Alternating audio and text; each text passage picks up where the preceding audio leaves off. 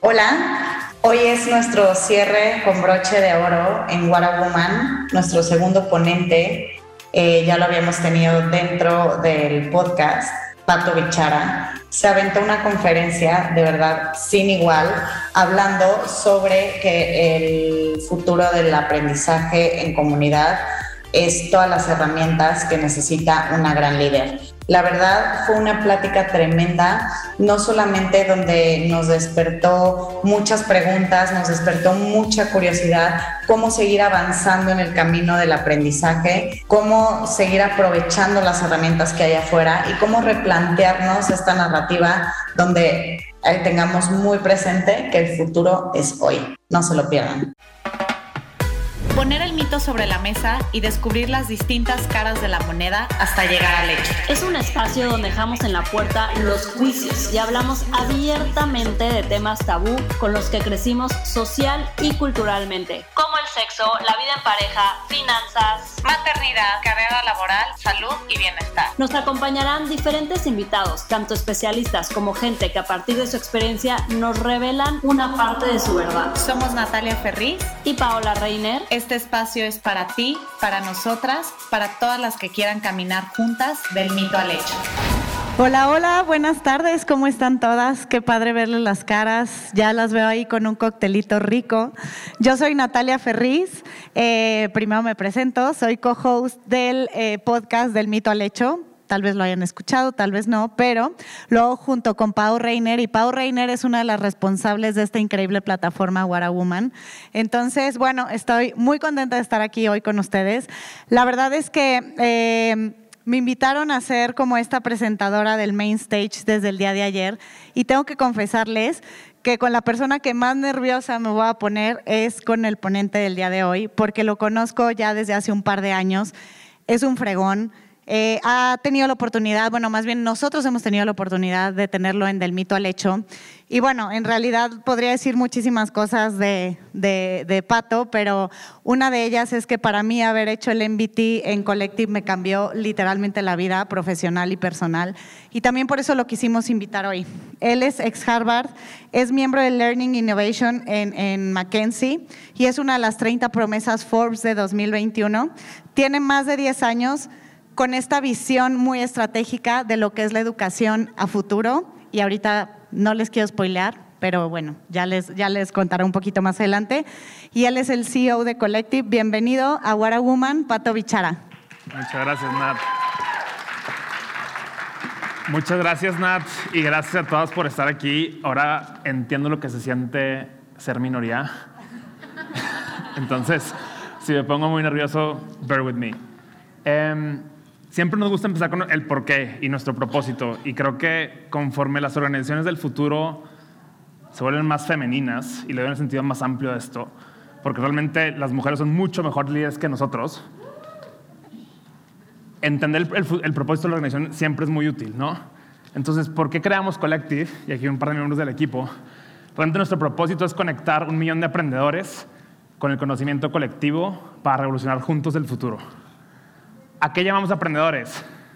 Aquellas personas con mucha sed y hambre de aprender. Si están aquí un domingo en la tarde, es porque son aprendedoras. Entonces eso ya lo palomeamos, ¿no? Ahora, ¿por qué, con, el conocimiento colectivo? Porque realmente creemos que el conocimiento está allá afuera, en el Internet, en las comunidades, y claramente What a Woman es un gran ejemplo de esto. Y lo que queremos hacer nosotros como colectivo es juntar esas personas locas y con hambre de aprender con el conocimiento de afuera y sobre todo accionarlo para que el futuro de América Latina sea mucho más brillante. ¿no? Ahora, dicen, esto suena muy romántico y lo es. Específicamente que es colectivo. Nos definimos como una neuniversidad donde tratamos de juntar los mejores contenidos allá afuera, como ya les, había platicado. Siempre hablamos que nuestro currículum se actualiza como software y es la razón por la cual no podemos estar acreditados ante la SEP. Tenemos mentores profesionales como profesores y aquí tenemos a la hija de un mentor, que también es un superestrella, y tratamos de traer a estas personas que están allá afuera, profesionistas, directoras, líderes, que están compartiendo cómo les va en la feria en el aula. ¿no? Tenemos opciones de aprendizaje activo, una comunidad de aprendizaje de por vida. nos basamos mucho en crear comunidad y que realmente nunca dejes de aprender y ahorita van a entender por qué. Y por último, un modelo habilitado por tecnología, donde buscamos que realmente el costo o la inversión del programa, sea de maestría o de aprendizajes corporativos, no se vaya al campus. Soy Exatec y siempre me burlo de que los pavorreales no me ayudaron para nada. Los pavorreales del campus Monterrey, no sé si alguien ha ido al campus Monterrey, pero claramente los, los pavorreales no ayudaron a mi educación y los pagué, ¿no? Eh, entonces, por eso usamos un modelo sin activos habilitado por tecnología, ¿no? Y específicamente tenemos dos programas. Nuestro programa de maestría, del cual Nat es exalumna, oh, estamos muy orgullosos de ella, enfocado mucho en, líderes corporativas y líderes de startups. Y por, otro lado, programas de aprendizaje corporativo, donde han pasado más de 6.000 ejecutivos y ejecutivas, ¿no? Es un poquito de quién soy y qué somos. Ahora sí vamos a lo divertido porque antes de que llegaran, aquí había una sesión muy interesante de Tai Chi con yoga. Y la verdad es que me, me, puso más nervioso porque dije, claramente tienen a lo mejor otras expectativas, pero hoy quiero hablar un poquito del futuro. Ay, nuestros premios, pero eso no importa. Eh, quiero hablar un poquito del futuro, de qué cambios de paradigma trajo la era digital, qué implicaciones tienen para nosotras como líderes estos cambios y sobre todo qué podemos hacer al respecto. ¿no? Y cuando hablo del futuro, siempre me gusta poner esta imagen. ¿Alguien sabe qué es este, esta máquina? El DeLorean, ¿no? ¿Se acuerdan en Volver al Futuro 2 a qué año iba el DeLorean? 2015, exactamente. Y por eso en Collective decimos que el futuro fue ayer. O sea, ya pasó el futuro, estas cosas que veíamos pues bastante progresistas, creo que la película salió en el 80 y tantos, 86, aquí tenemos una fan clara de, del doctor. Y aunque muchas cosas no se cumplieron de las que predecía en la película, hay otras cosas que sí. Incluso cosas que yo pienso que están mucho más locas, ¿no? Fíjense este headline que dice que un carro que se maneja solo, un Tesla, mató a un robot en Las Vegas que, se, que suponían que era un espía ruso. Esto es real. ¿Ok? Entonces, como que uno dice, pues, de verdad estamos bien locos como, como, como humanidad. Y luego, una de mis empresas que más me da miedo y más me emocionan es esta empresa de Elon Musk, que, que, yo creo que es la que menos se habla de él, ahora que ya tiene cinco empresas, a ver qué pasa con Twitter. Pero esta empresa Elon Musk, ¿alguien sabe lo que hace? No, Neuralink. Quiere conectarnos prácticamente con chips al, al, al Internet, como humanos. Entonces ya, ya lo está probando con, con puerquitos. Creo que está, el año pasado, creo que este año está empezando a hacer experimentos con humanos con un enfoque inicialmente semimédico, con gente que tiene discapacidades o parálisis, para ver si literalmente con un chip podemos corregir algunas cosas como la visión o la discapacidad motriz. ¿no? Entonces, claramente el futuro ya llegó, ya estamos aquí. Y lo interesante es que creo que la era digital viene, viene con muchos paradigmas que quisiera que hoy desconstruyéramos un poquito. ¿no? El primero es esta idea que yo creo que han, han escuchado suficiente sobre el crecimiento exponencial de las tecnologías. ¿no? Ahora, las tecnologías y perdón, soy regio, medio valen madre, ¿no? Porque nos dan un poquito de miedo, pero luego las vemos como muy por arriba. Pero luego empiezan a pasar megatendencias que en el fondo transforman nuestros hábitos como sociedad y como líderes, ¿no? Suena muy académico, les voy a poner un ejemplo de lo que probablemente fue una de las primeras tecnologías del hombre, que fue eh, el fuego, ¿no? Entonces el fuego fue una tecnología que realmente cambió la forma en la que nuestros antepasados vivían y hoy vivimos, la primera mega tendencia fue el tema de, del, del, calor para calentar los alimentos. ¿no? ¿Cómo nos cambió como humanidad eso? Pues que nos permitió calentar cosas. ¿no? Antes, antes ten, teníamos que simplemente comer las verduras crudas, la, la, algún tipo de carne cruda, pero no podíamos cocer muchas cosas y por eso la gente moría antes. ¿no? Entonces, el calor aplicado a la sociedad nos trajo mayor salud y esperanza de vida. Después nos trajo la luz, el, el, en sí el fuego también. ¿Qué nos permitió eso? Trabajar más horas. No, antes nuestros ancestros neandertales se paraban a las 6 y probablemente para las 4 de la tarde, uno, ya estaban cansados y cansadas, pero dos, tenían que dejar de trabajar porque oscurecía. ¿no? Entonces realmente nos permitió incrementar el horario productivo y hoy vemos algunos workaholics que son las 10 de la noche y seguimos conectados. ¿no? Y por último, eh, el fuego como herramienta social nos cambió la forma en donde podríamos vivir. Porque ¿qué pasaba antes del fuego? ¿Quién se acuerda? Los predadores se comían a la gente, sí. Pero ¿qué pasaba como, como, como grupo social? ¿Cómo nos movíamos? éramos nómadas. ¿Por qué? Porque teníamos que movernos conforme las estaciones del año porque no podíamos vivir en lugares donde, donde de repente en diciembre hacía frío, ¿no? Entonces realmente esto nos, nos permitió expandirnos geográficamente y por consecuencia empezar a hacer civilización, ¿no? Entonces, este fue el, ejemplo de la primera tecnología. Vamos a una de las más recientes, que es el, el blockchain. ¿Alguien sabe qué es el blockchain? En resumen, es una base de datos pública y moderna, ¿no? que tiene ciertas cualidades.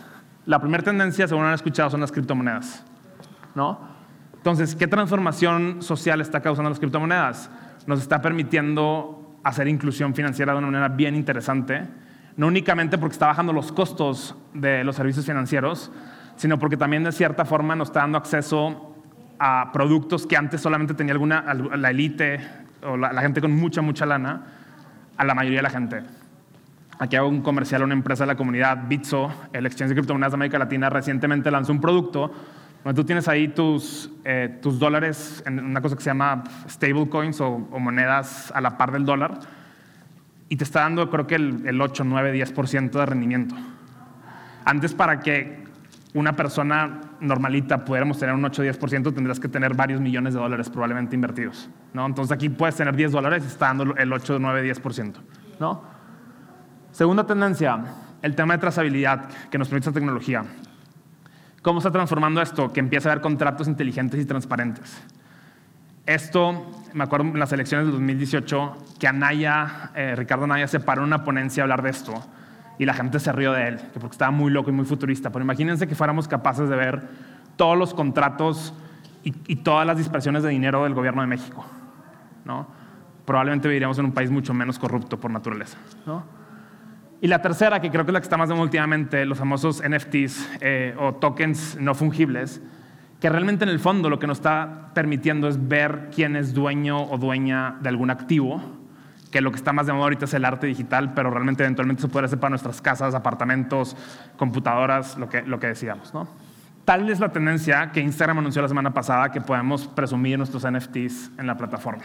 ¿no? Entonces, otra vez, aunque de repente la tecnología parece que viene muy lenta y que no va a llegar a mucha gente pronto, de repente alguna plataforma del tamaño de Instagram la agarra y la democratiza de manera casi inmediata. ¿no? Pero ahora quiero que volvamos al DeLorean de 1985. Fan, ¿cómo te llamas? Eddie? Heidi.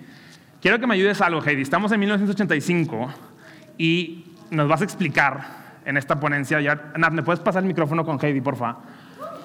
Un aplauso para Heidi.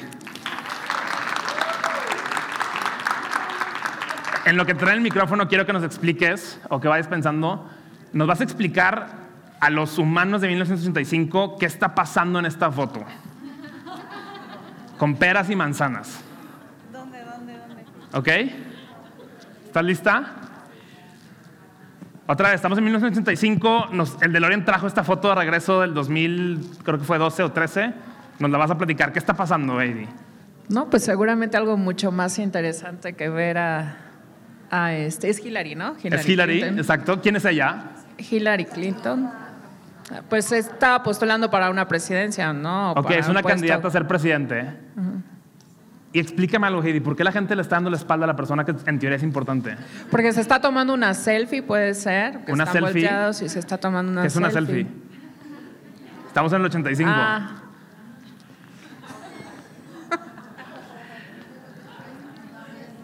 Entonces es que no, no había ese término.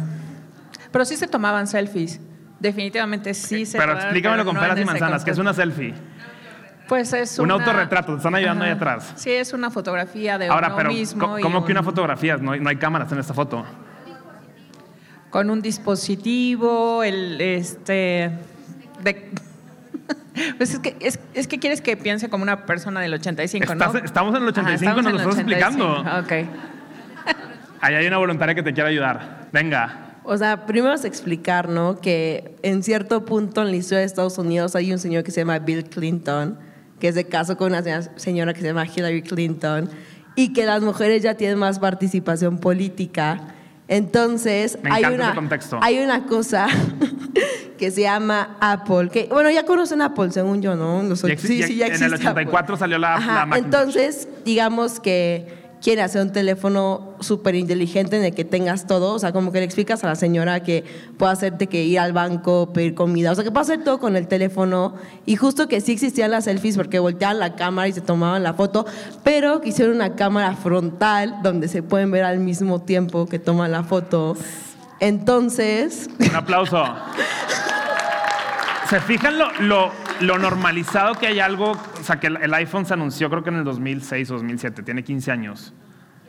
2007. O sea, el iPhone tiene 15 años y lo estamos normalizando. Y lo que está pasando es que vivimos en un mundo que obviamente lo queremos hacer todo a nuestra manera, cuando queremos y donde queremos. ¿no? Y por eso suena tan loco que, otra vez, probablemente las elecciones, es más, en las elecciones de, creo que del 90 o el 88, Bill Clinton compitió y era imposible pensar que le fueran a dar la espalda a un candidato o candidata, ¿no? Pero otra vez, estamos empezando a normalizar algunas cosas que son tecnología. Y bueno, hay hábitos de consumo que nuestros hijos y nuestros nietos eventualmente, cosas que nunca van a entender, así como esto ejercicio que hicimos ahora. Quisiera que pensaran bien rápidamente. Eh, el otro día puse un ejercicio porque en el equipo de Collective tenemos varias futuras mamás. Y les decía, ¿quiénes o sea, ¿qué cosas de los niños que nacen en el 2022 no van a tener que aprender? ¿Alguien que se aviente alguna? A usar una monografía, ¿no? Yo creo que la mitad de la gente aquí ya no sabe usar una monografía, pero muy, muy buen punto. A escribir. El otro día, aquí está Patti, mi esposa, y el otro día le contaba que, que yo me acostumbré a escribir en el iPad los últimos cinco años y literalmente algo hice con papel y lápiz que tenía que firmar algo y empecé a escribir bien mal porque no lo había practicado, ¿no? ¿Qué más no van a hacer nuestros hijos en, en 20 años? Mandar un fax, segurísimo. Marcar un teléfono de rueditas. Probablemente tampoco tengan que marcar un teléfono de pantalla. Aprenderse todos los números de sus contactos. Cargar un rollo en una cámara definitivamente no lo van a hacer. Perdón. Buscar en la guía roja. ¿Qué ha pasado con esa compañía, por cierto? Este, seguro Google la va a comprar pronto. Ir a una biblioteca. hay cosas tristes como esta. Ir a una biblioteca, recordar cumpleaños, ¿no? Y, realmente es el tipo de cosas que nos preguntamos en Collective conforme diseñamos esos programas. Oye, no sé, la hija de Nat va a tener que manejar. Probablemente no vaya a manejar.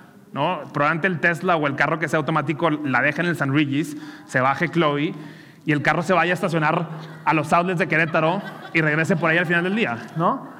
Va a comprar una casa, probablemente tampoco. Vamos a vivir en cosas compartidas, no sé qué vaya a pasar con eso. ¿Aprenderá idiomas o va a haber un idioma universal? No sabemos. La interlingua, los que son muy nerds. Eh, obviamente no va a usar efectivo y probablemente tampoco vaya a tener que ir a la universidad o porque existen los collectives de este mundo, o porque está conectada con la compañía de Elon Musk, ¿no? Entonces, bueno, es un poco los cambios de paradigmas que ha traído esto, ¿no? Ahora, ¿qué implica para nosotros? Y aquí es donde quiero que empecemos a pensar en nuestras carreras profesionales como líderes, ¿no? Y es que realmente conforme cambia el mundo, y, y poníamos antes que el mundo cambió en 30 años, pero realmente de la pandemia para acá estamos viendo otra cosa, ¿no? Y, y el claro ejemplo es que aquí algunos tenemos tapabocas. Y cada vez los cambios son más frecuentes. Y entonces, irónicamente, la tecnología que más lento se actualiza es el cerebro humano. O sea, uno no puede picarle al sistema operativo que se actualice y ya pensar diferente con un mindset distinto, ¿no? Y McKinsey justo dice que más o menos el 60% de las actividades o, trabajos que existen hoy se van a poder automatizar en los próximos años con tecnología que ya existe. Ojo, ya existe, ¿no? Ahora, quiero poner esto en contexto del ecosistema social que estamos viviendo, ¿no? Ahorita hace mucho que no pasa nada. Bueno, en Monterrey no te puedes subir un Uber en el aeropuerto. Venimos aterrizando de ahí. Pero realmente los taxistas se enojaron con Uber cuando llegó la tecnología a las ciudades, ¿no?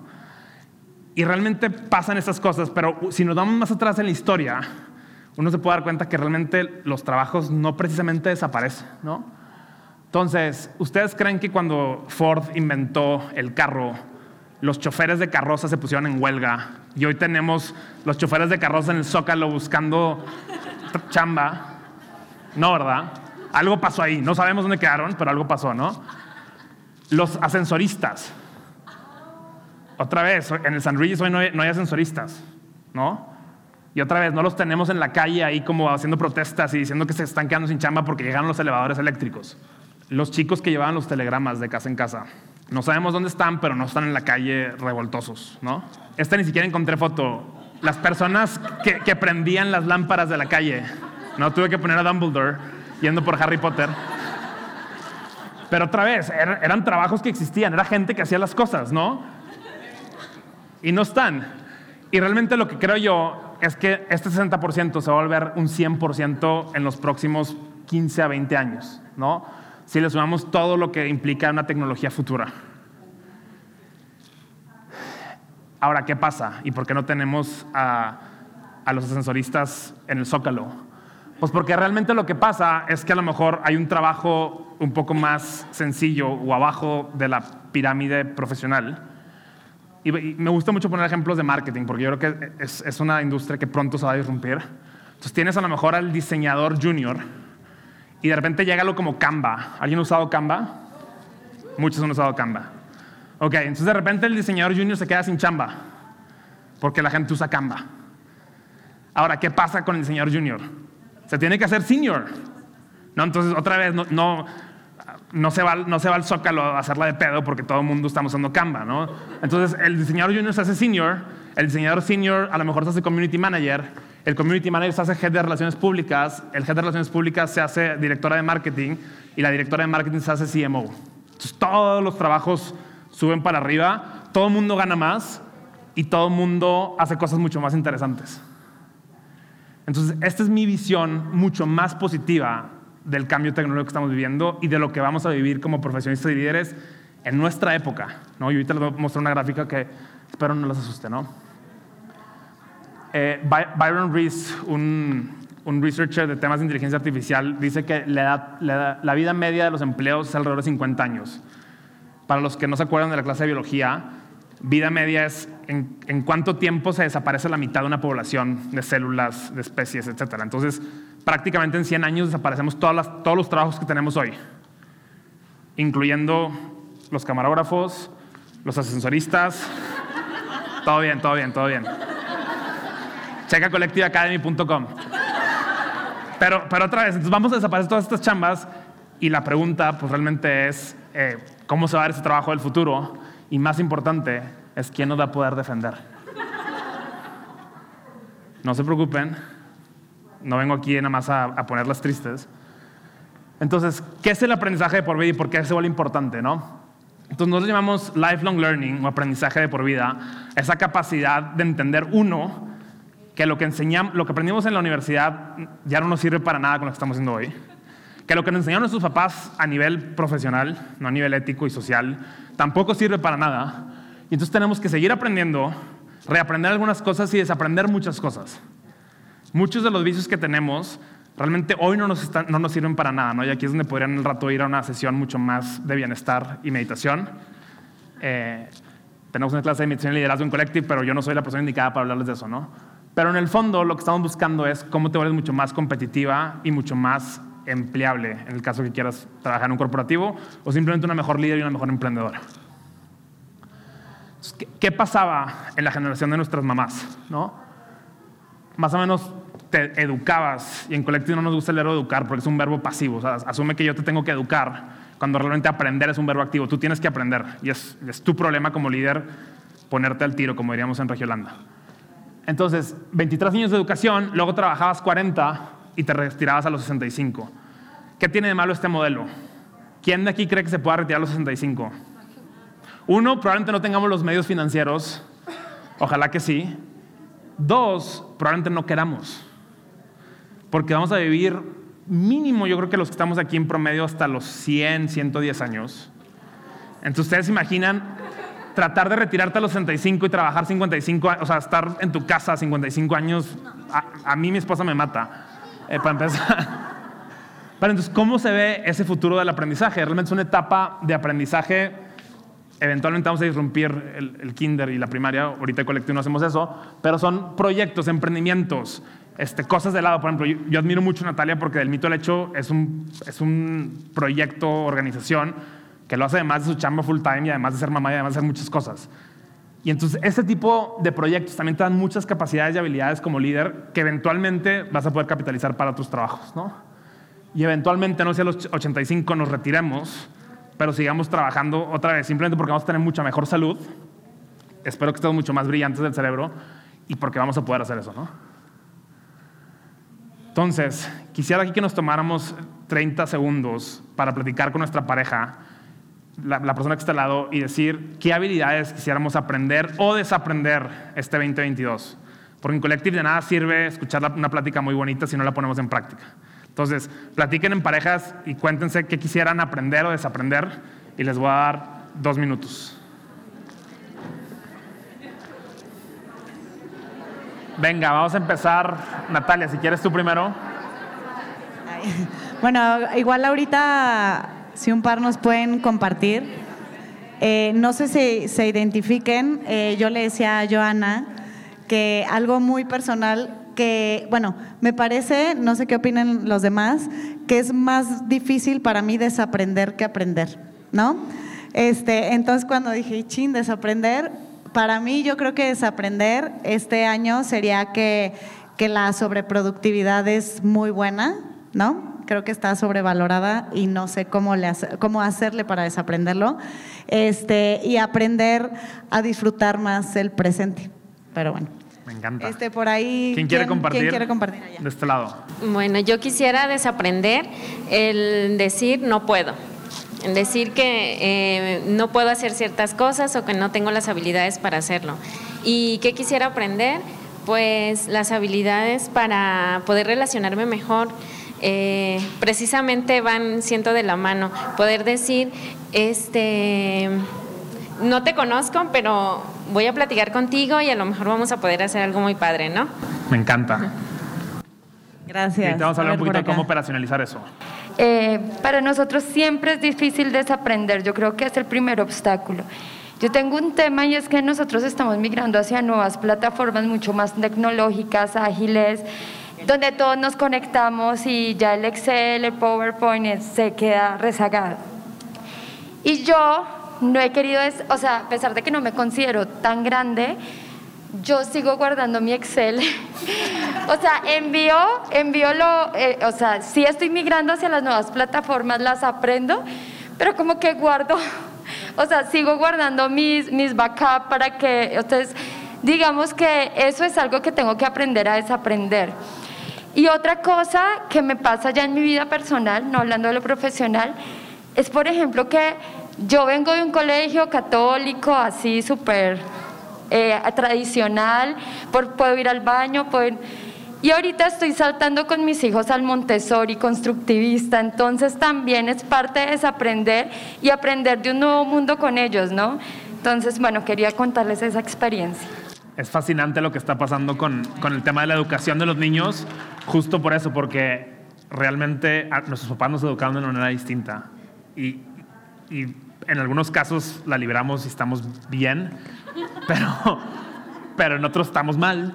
Y no pasa nada, se arregla, todo el mundo vaya a terapia cuando puedan, pero, pero realmente los modelos nuevos de educación creo que están empujando mucho para eso, ¿no? ¿Alguien más, una persona más que quiera compartir ahí atrás?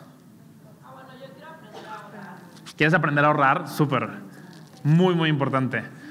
Tenemos un curso de finanzas personales en Collective, este, muy, muy importante. Eh, ¿Alguien más acá? Si quieres sin micrófono. Sí, sé que es muy difícil desaprender, pero la verdad estoy emocionadísima con todo esto nuevo, como dicen, la tecnología, lo que fue la computadora, el Excel, quedé maravillada, estoy maravillada. Esto de que llegan los este, autos ya eléctricos ya, este, pues Tesla, yo digo, ojalá tenga uno. Este, los viajes. Para eso hay que ahorrar. Sí, los viajes a, a Marte. Entonces digo, estoy realmente tan emocionada de todos estos cambios que están habiendo que yo creo que eso es lo que nos ayuda a dejar lo aprendido para tener la motivación de ver todo esto, porque realmente cuántas no soñamos con tener una robotina. 100%. 100%. Y ojo, realmente, y no, y no me da tiempo para meterme en esta discusión, pero yo creo que parte del empoderamiento de las mujeres es gracias a que la tecnología nos está ayudando a automatizar muchas cosas. ¿Tú crees que es al revés? Sí, creo, no tengo tiempo para esta discusión, pero la podemos hablar después del panel. Pero, pero, y también que nos permite a los hombres apoyar mucho más, o más bien apoyar, porque antes los hombres eran unos huevones y no apoyaban, eh, y hacer muchas cosas. Pero este es un cambio de paradigma que nuestras generaciones y nuestras hijas ya no va a ser un tema, creo yo. Em, ahora sí, vamos a ponerlo con puntitos y rayitas. ¿Qué tienen que hacer mañana en la mañana? ¿No? Primero, quiero que definan en qué cancha quieren jugar. Como profesionistas, como mamás, como líderes, como personas. ¿no? Y, ojo, creo que hablamos de muchas cosas mucho más profesionales, si lo quieren ver así. Bueno, el, tema de ahorrar y los hijos es, personal, pero también se va a decir, yo quiero aprender a hacer lasaña porque me acabo de casar y necesito hacer lasaña, ¿no? Entonces, ¿en qué cancha quieren jugar? Y aunque ayer perdieron mis rayaditas, eh, realmente definan esa cancha, ¿no? Por ejemplo, mi cancha como profesionista colectivo no, es alrededor del tema de talento y de gente. Y esa es la cancha que a mí me emociona y en la cual normalmente busco seguir aprendiendo y creciendo, ¿no? Pero, pero piensen un poco ustedes en qué cancha quieren jugar. Y, ojo, su cancha en la mayoría de los casos no debería tener nada que ver con qué carrera estudiaron o, qué hicieron antes profesionalmente, sino hacia futuro, ¿no? ¿Qué pasaba antes? Que normalmente teníamos simplemente eh, la famosa individuo en forma de T, ¿no? Donde teníamos unas competencias generales de liderazgo de vida y históricamente nuestra carrera nos daba algo de profundidad. ¿no? Entonces yo soy ingeniero industrial y pensaban que yo tenía que trabajar todo el tiempo con logística y camiones. O, las financieras con tema de, finanzas corporativas. Y realmente lo que está empezando a pasar, así conforme avanzamos en este mundo que está cambiando tan rápido, vamos desarrollando otras verticales. Y por eso a mí me gusta mucho más pensar en que somos individuos en forma de M y que a lo mejor sí, efectivamente Pato en algún punto fue ingeniero industrial, pero hoy tiene una profundidad significativa de temas de educación, de temas de emprendimiento, de temas de talento y otros muchos más. ¿no? Entonces, cuando piensen en su cancha, piensen un poco en todo el tema, tanto que les apasiona a nivel personal y profesional, pero que quisieran aprender y desarrollar, porque ahorita vamos a ver cómo accionar esto. ¿no? El segundo es comenzar a entrenar. Entonces, lo irónico de tener tanto a nuestra disposición para poder aprender es que también es abrumante y muchas veces no lo hacemos. Y aquí nos gusta mucho un concepto en Collective que se llama el mindset de crecimiento. ¿no? Mucha gente, y aquí les va a caer el 20 a lo mejor de muchas personas o relaciones que espero que hayan dejado en el pasado, pero piensan en un problema y piensan que es una amenaza. El famoso no se puede, el, si lo hago chance me equivoco, no me quiero arriesgar, ¿por qué voy a hacer eso?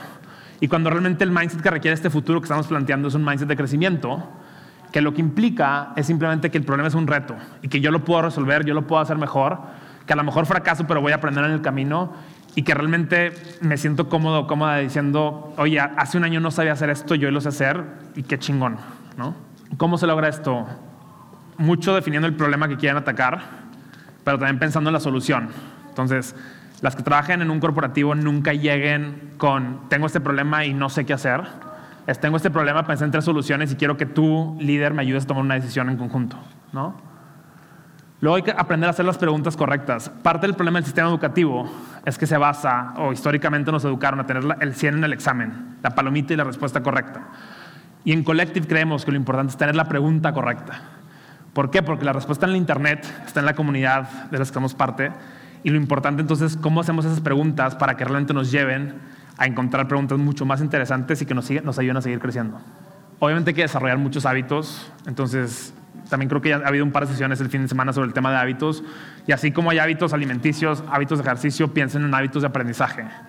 Que puede ser desde leer 10 páginas cada día, buscar ver un video de YouTube interesante, a lo mejor no poner la serie de Netflix hasta que no terminen de, escribir algo, una reflexión personal, etcétera, ¿no? Pero ustedes piénsenlos. Lo importante es que pensemos en esto como si estuviéramos entrenando el cuerpo o la mente, ¿no? Y por último, desde Collective siempre creemos que es mucho mejor aprender en comunidad. Y por eso es que son, tan importantes donde podamos conectar con otras personas que pasan problemas similares, que podemos compartir lo que estamos sintiendo y lo que estamos aprendiendo y en el fondo no estar nada más viendo videos nosotros solas en la computadora, ¿no? Y bueno, por último, nos gusta mucho pensar en cómo juegas al fuera de lugar. ¿no? Y hago la analogía al fútbol, porque realmente es como siempre te estás empujando un poquito más allá, sea a nivel personal, como yo quiero lanzar un podcast y a ver qué pasa, hasta a nivel profesional, ¿sabes qué? veo que vamos a abrir en Colombia, yo levanto la mano para, para ver cómo hacemos esa apertura, así no tengan idea de lo que estoy haciendo.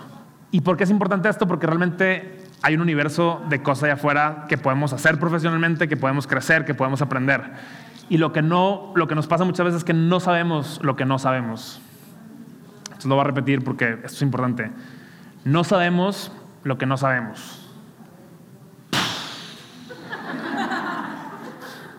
Se lo voy a dejar más claro. Normalmente pensamos que sabemos algo, ¿no? Oye, yo sé que yo, yo sé del tema de educación, pero realmente sabemos un poquito más amplio. Nuestro cerebro tiene guardadas cosas que a lo mejor no tenemos en la conciencia. Luego, hay muchas cosas que sabemos que no sabemos. Yo sé que yo no sé manejar un avión, ¿no? Pero a lo mejor no sé que no sé manejar un carro eh, automático, manual o lo que sea. Entonces, conforme vamos poniéndonos fuera de lugar, vamos ampliando nuestro espectro de cosas que a lo mejor no, no sabemos que no sabemos, pero una vez que las identifiquemos, pues vamos a, saber, a querer, poder decidir si las queremos profundizar o no. Por ejemplo, hoy me acabo de dar cuenta que no sé operar una consola de audio. No me interesa aprender eso, pero ya sé lo que no sé. ¿no? Y bueno, en el fondo creo que lo que estamos buscando es, ya definieron un poco qué quieren aprender o desaprender. Entonces, vean el contexto, oye, ¿qué es lo que no sé sobre el sistema educativo hacia futuro? ¿Qué es lo que sí sé? Oye, pues sé que la, escuela católica a mí me falló en esto, esto y esto, a mí me ayudó en esto, esto y esto. Investigar todo eso que no sabemos, buscar guía experta, preguntar a mentores, preguntar al internet, buscar gente que lo está haciendo a lo mejor mejor que nosotros y por último ponerlo en práctica. Si no hacemos las cosas, el aprendizaje se olvida. Si yo les pregunto a ustedes que me hagan una derivada, ¿quién la podría hacer? Nadie. ¿Por qué? Porque no la hemos hecho. Hay una persona ahí atrás no hay pizarrón, si no se te pasaba. Pero realmente es porque no lo hemos hecho en años. Entonces, por eso es la importancia de que el aprendizaje sea activo y lo llevemos a la práctica. Otra vez, puede ser a nivel personal, hacer una lasaña, o a nivel profesional, vamos a hacer un modelo en Excel y ver qué pasa. Y bueno, si creemos que esto es algo súper novedoso, súper interesante, no se olviden que Miguel Ángel, a sus 87 años, después de haber hecho la Capilla Sixtina y toda su obra, dijo esta frase que es áncora imparo, que quiere decir, quiero tener la, la humildad intelectual para seguir creciendo y aprendiendo. Así que les agradezco el tiempo. Antes de terminar, bueno. Ah, bueno. Les tenemos una sorpresa. Y es que vamos a otorgar dos becas a la comunidad What a Woman para nuestro programa de, de maestría. Entonces, si esto los tiene dando vueltas y los tiene así como que ya me di cuenta que no quiero ser los los ascensoristas en algún punto de la vida, escaneen este código, echen un ojo al programa, déjenos sus datos y vamos a estar en contacto con ustedes. Antes de terminar, perdón, no sé si quieran, porque por lo menos tenemos tiempo para un par de preguntas. ¿Le quieren hacer alguna pregunta a Pato? De una vez aprovechenlo. Vino desde Monterrey. Ay, sí, no, no pero ahora ya. Soy regional, es perfecto. Mira, la que nos explicó de 1985 Ahora que tú le expliques algo como si estuvieras en 1972. Yo tengo una pregunta porque cuando estábamos viendo lo de los ascensoristas y como los trabajos que ya se oxidaron y que vemos como que un futuro muy positivo con el uso de las tecnologías, o sea, que no nos deben dar miedo, pero más bien como impulsar. Pero siento, o sea, sí está súper padre y me encantó la presentación y creo que es un muy buen enfoque, pero ¿Qué podríamos hacer? Porque al final la desigualdad también se va a o sea, también se va a agudizar con todo este crecimiento tecnológico, ¿no? Y lo podemos ver, o sea, desde el simple hecho de como empresas como las de Elon Musk y cómo vamos a poder como desarrollar este tipo de softwares, pero al final muy poca gente y sobre todo en un país como México pues van a poder tener acceso a este tipo de, o sea, los ascensoristas y este tipo de trabajadores al final pues van a ser una minoría y cómo, o sea, qué se puede hacer para que ellos también estén como incorporados en todo este cambio, ¿no? Que es como lo ideal. Súper pregunta. Eh, hay algo que me gusta mucho en la industria de la educación y es que necesita que haya muchas organizaciones innovando. Y te pongo un ejemplo puntual, una, una organización que admiramos mucho es Platzi, que tiene cursos grabados en línea de cosas técnicas. Acaba de hacer una alianza con Rappi para que los rapitenderos aprendan inglés y a programar.